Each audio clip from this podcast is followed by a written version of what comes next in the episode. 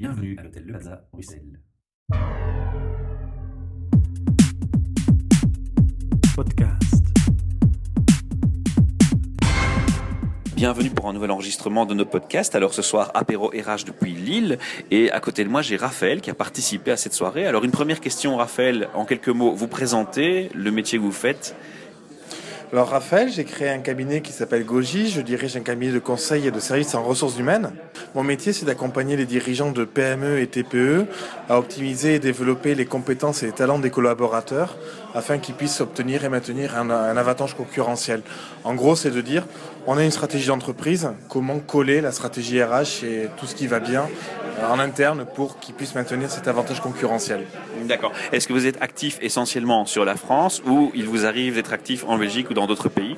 Alors pour l'instant, je suis actif au niveau euh, national.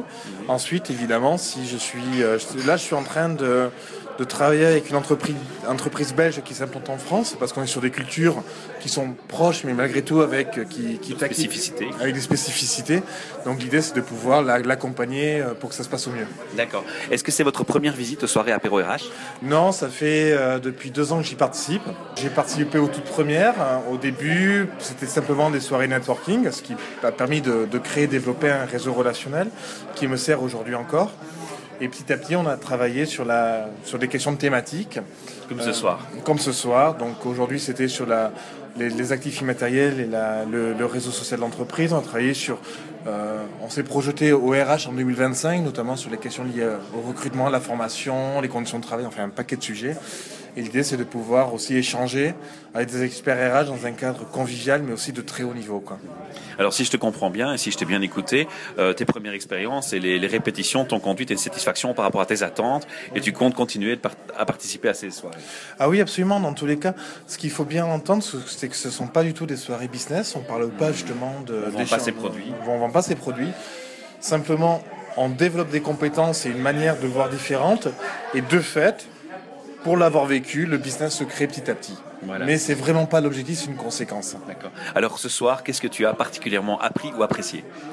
Alors aujourd'hui, en fait, je travaille beaucoup, euh, forcément, euh, sur la, cré- sur- dans mon activité sur la création de valeur et euh, comment associer, comment manager ses RH pour optimiser de la, la valeur dans, euh, et maintenir son avantage concurrentiel. Forcément, on travaille sur le capital immatériel.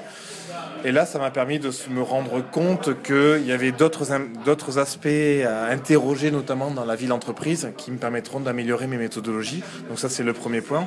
Ensuite, c'est toujours ultra pertinent de se dire que se faire challenger par d'autres euh, par d'autres professionnels, ça permet de s'améliorer soi-même. Par contre, c'est euh, faut être prêt à se dire ben, que je sais pas tout, et heureusement, et heureusement, et qu'on peut apprendre aussi beaucoup des autres et euh, de l'apport d'autres. Une remise en question parfois nécessaire aussi. Toujours, évidemment, et heureusement. Sur nos métiers, si on le fait pas, on est mort. Donc, et même, c'est c'est toujours satisfaisant de se dire que cette euh, que l'intelligence, elle est partout et que c'est quelque part euh, une note d'espoir pour l'être humain, quoi. Que- C'est aussi une bonne méthode pour pêcher des idées ailleurs quand on a parfois euh, un horizon qui est plus fermé dans le cadre opé- opérationnel où on travaille. Ah oui, et souvent en sortant de, de ces apéros-là, euh, des rencontres, euh, etc., on a pu s'ouvrir, et j'ai pu m'ouvrir, travailler avec d'autres, et surtout trouver d'autres ma- d'autres manières d'apprendre des sujets.